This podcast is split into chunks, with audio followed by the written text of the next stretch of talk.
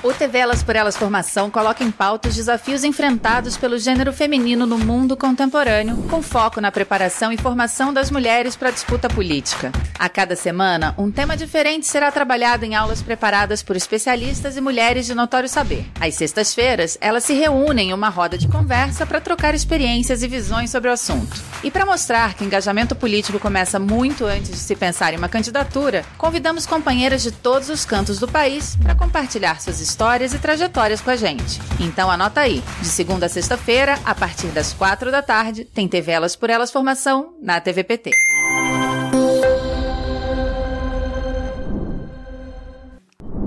O tema dessa semana é Mulheres e Direitos Humanos Desafios para o Brasil. E na última aula, a ex-ministra da Secretaria de Políticas para Mulheres, Eleonora Menicucci, vai falar sobre a autonomia econômica das mulheres.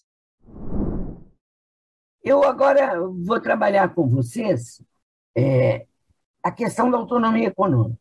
É, baseado na insígnia para trabalho igual, salário igual aqui vocês já veem a dimensão da disparidade, a dimensão da desigualdade e a hierarquia de poder na questão salarial entre homens e mulheres, que desenvolvem muitas vezes o mesmo trabalho e ganham 30% a menos as mulheres.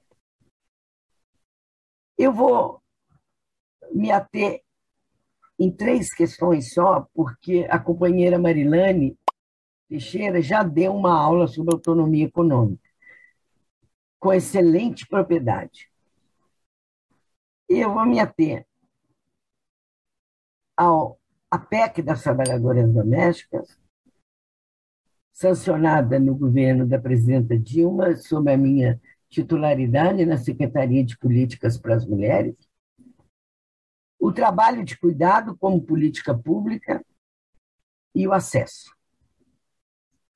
A PEC das trabalhadoras domésticas foi uma das leis que eu tenho uma maior orgulho, tanto quanto a lei Maria da Penha e a lei do feminicídio. Ela foi sancionada em 2014, em março, pela presidenta Dilma. O que, que ela diz? Até então, as trabalhadoras domésticas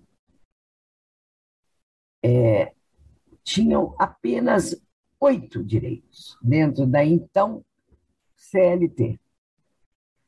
E o que, que nós fizemos? A PEC das trabalhadoras domésticas ampliou o fundo dela, a base dela, é a ampliação de todos os direitos vigentes na CLT para as trabalhadoras domésticas. Então, a partir desse momento, as trabalhadoras domésticas se tornaram sujeito de direitos, porque elas passaram a ter direitos. A décimo terceiro, a férias remunerada, a trabalhar só oito horas, é, e várias outras, vários outros direitos. Então, é, foi fundamental, porque houve uma reação, não só ela, porque ela garantiu o exercício do direito, de todos os direitos às trabalhadoras domésticas, mas que houve, ela foi tão boa que houve uma revolta das patroas de classe média alta. Imagina agora eu vou ter que garantir direitos, pagar e, e quando eu precisar que a minha trabalhadora fique é, mais tempo em casa. Isso foi um avanço enorme para as trabalhadoras domésticas. Se não fosse a PEC das trabalhadoras domésticas, agora, durante esses do, quase dois anos de pandemia, as trabalhadoras domésticas estavam completamente sem nenhuma garantia. Por exemplo, a grande maioria das patroas não pagaram as mulheres, as trabalhadoras, para que elas ficassem em casa durante a pandemia. É, e isso foi uma violência, porque foram elas, as trabalhadoras, que estavam morrendo mais, porque são elas que pegam o transporte coletivo são elas que estavam mais dispostas, expostas aos vírus.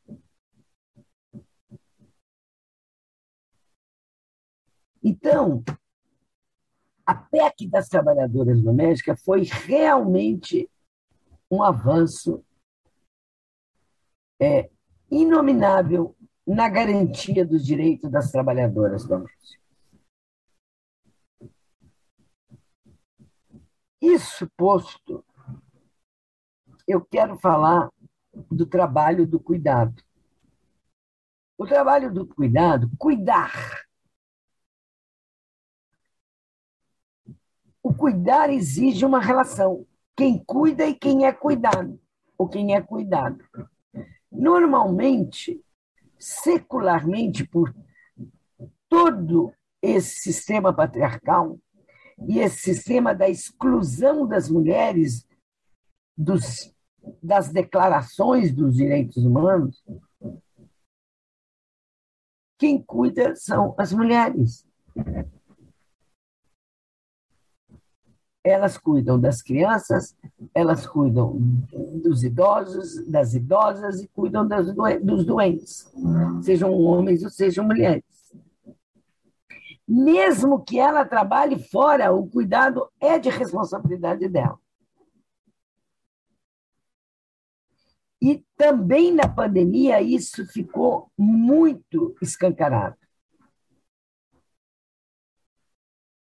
E as crianças em casa, quando tem companheiro, companheiro em casa, a, a mãe, a avó, a sogra em casa, e a mulher a cuidar, a cuidar, a cuidar e a trabalhar.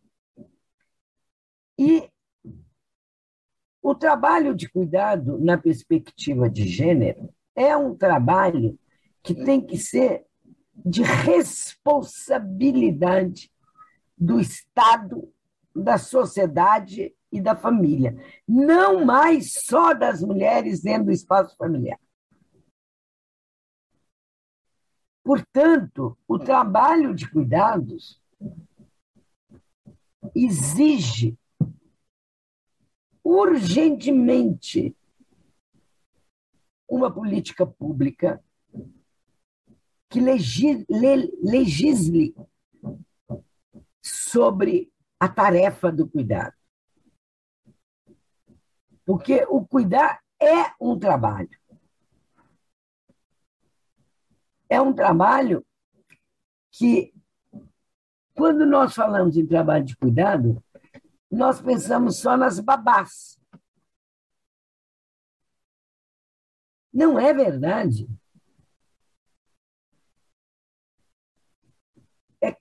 E com o envelhecimento da população, quem cuida desta população envelhecida? Se você for em qualquer casa de idosos, quem está cuidando são mulheres, são cuidadoras.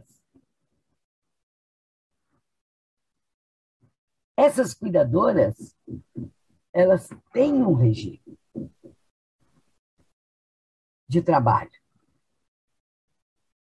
Mas são elas que se deslocam porque o cuidado não é uma política pública. O momento, a partir do momento que o cuidado se torna uma, se tornará uma política pública, é, altera a compreensão. E o trabalho de cuidado ele está diretamente ligado à, sustenta, à economia da sustentabilidade da vida. O que, que é isso? sustentabilidade da vida é colocar a vida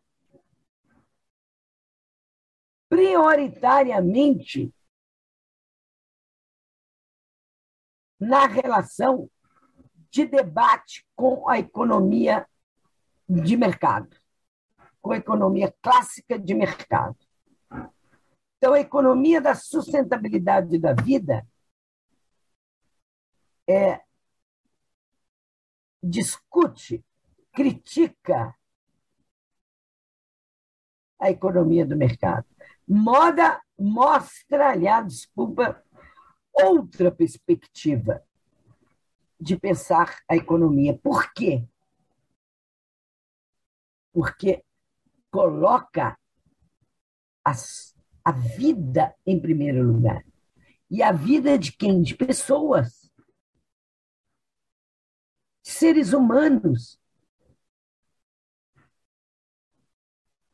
Que exigem afeto. Que cuidar não é só o trabalho manual de trocar fralda, é, trocar roupa, dar o banho, leva para a escola ou, ou dar o remédio, não. Um trabalho constante, que exige uma relação, é, constrói uma relação de afeto de quem cuida com quem é cuidado. Então, essa dimensão é a dimensão da sustentabilidade da vida. E essa sustentabilidade da vida é o conceito feminista novo no embate à economia do lucro, da mercadoria. Agora, como é que eu pulo para o terceiro ponto, que é a questão do acesso? O que, que é acesso? As mulheres têm que ter acesso aos serviços públicos. O serviço público tem que abrir, porque abrir as portas, porque a perspectiva que está neoliberal é uma perspectiva cruel, é uma perspectiva é, de privatização, de terceirização. Eu terceirizo para uma OS,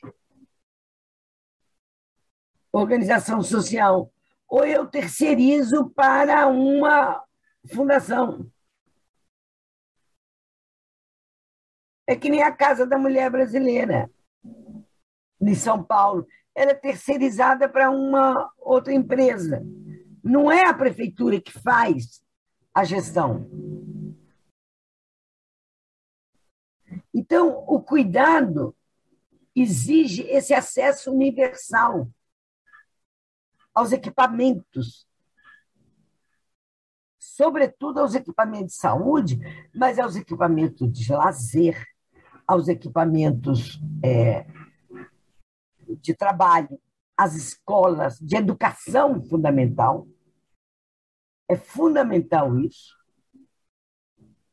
Então, essas três questões, me reportando e dialogando com a Marilane, que eu tenho certeza que ela abordou. Acesso. A PEC das trabalhadoras domésticas. E o trabalho de cuidado são políticas públicas.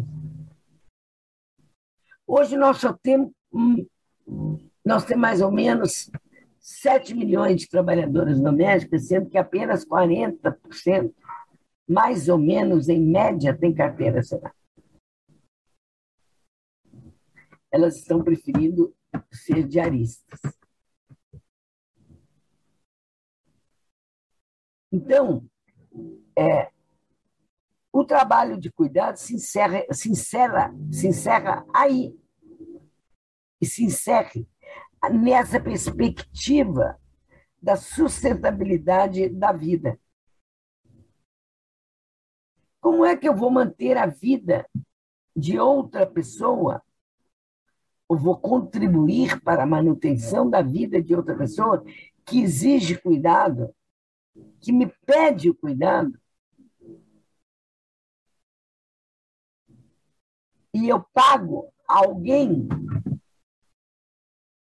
para cuidar dessa pessoa, e como é que essa pessoa não vai estabelecer uma relação de afeto de quem cuida com quem é cuidado? Isso é sustentabilidade da vida. É isso que é o novo na questão do cuidado que dialoga, debatendo e questionando a economia do lucro, a mercadoria. Tudo tem um preço, tudo é precificado. Então, para é, terminar essa parte da autonomia econômica, as mulheres, eu quero encerrar dizendo que as mulheres precisam. É fundamental que elas tenham autonomia econômica, quer dizer, que de, elas tenham acesso à formação, à capacitação para concorrerem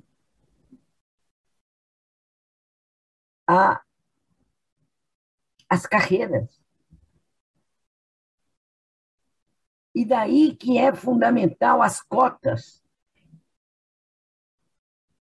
para as universidades, para o serviço público, as cotas para a população negra, a cota para as mulheres, a cota para quem vem do, do serviço público, da escola pública, aliás. Isso é fundamental. Isso construirá, sem dúvida nenhuma, novas, é, novas concepções de vida. E esse é por isso que eu pontuei a questão do acesso. E terminando essa parte, é, eu quero dizer que quando nós é, dissemos, para trabalho igual, salário igual, nós estamos sim reivindicando igualdade de direitos na questão da, da autonomia econômica. Só se nós teremos autonomia para sermos sujeitas e sujeitos de direitos, naquela concepção de cidadania ampliada que eu falei. E é nesse nesse foco que eu quero terminar essa aula. Autonomia econômica não é só ter um salário, mas é ter um salário que lhe dê condições de igualdade de direitos com os homens. Que a relação de poder não seja mais uma relação de dominação, que não seja relação de poder que a relação de gênero, aliás, não seja uma relação de poder. E que ao desenvolver as mesmas tarefas, eu tenho que ganhar as mes o mesmo salário. E o cuidado, passando a responsabilidade do Estado, da sociedade e da família, ele se torna uma política pública com todas as regulamentações de uma política pública fundamental para quem cuida como um trabalho. Autonomia econômica é isso. É, não é autonomia. Quem, quando se tem autonomia econômica, não existe o assédio moral no mundo do trabalho, não existe o assédio sexual, não existe a violência moral dentro do mundo do trabalho, nos diferentes mundos do trabalho. Por isso que essa aula de direitos, ela conecta desde o primeiro bloco até esse bloco agora, que é o bloco de autonomia econômica.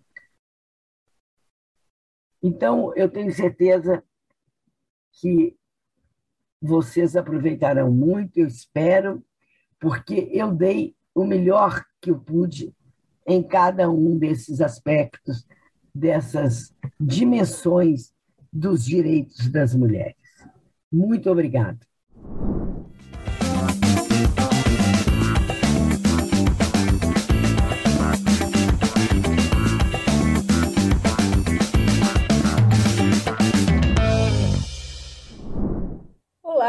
Nome é Vanessa Negrini, sou mãe do Matheus e da Ítala e vivo com 13 gatos e 3 cachorros na periferia de Brasília. Sou servidora pública, professora universitária, vegana, ativista pelos direitos animais e sou suplente de deputada federal e coordenadora nacional do Setorial de Direitos Animais do PT. A política sempre esteve presente em minha vida desde muito cedo.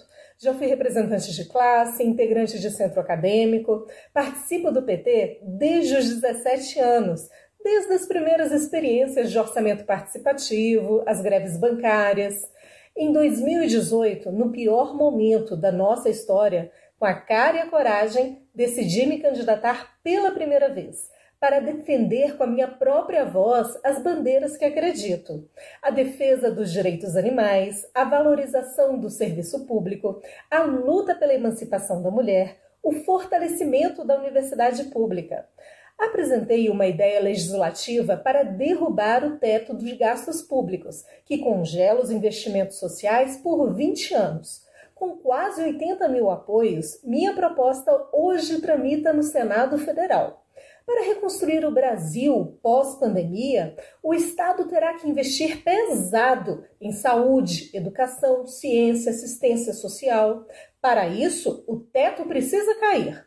Sou técnica judiciária desde 2009 e fui uma das lideranças que ajudou a aprovar o maior concurso da história do TJ, com mais de 3 mil nomeados. Trabalho desde os 13 anos. Perdi meu pai cedo, tive que dar duro para ajudar a criar minha família. Com isso, o sonho da universidade foi ficando para depois e somente consegui realizar graças aos programas de expansão universitária dos governos do PT. Hoje sou bacharel em comunicação organizacional, mestre e doutor em políticas de comunicação pela UNB. Parei de comer carne aos 9 anos de idade. Hoje vejo que lutar pelos direitos animais também é lutar pelos direitos humanos. A Covid-19 é um exemplo duro de que, quando os direitos animais são violados, os humanos também acabam vítimas.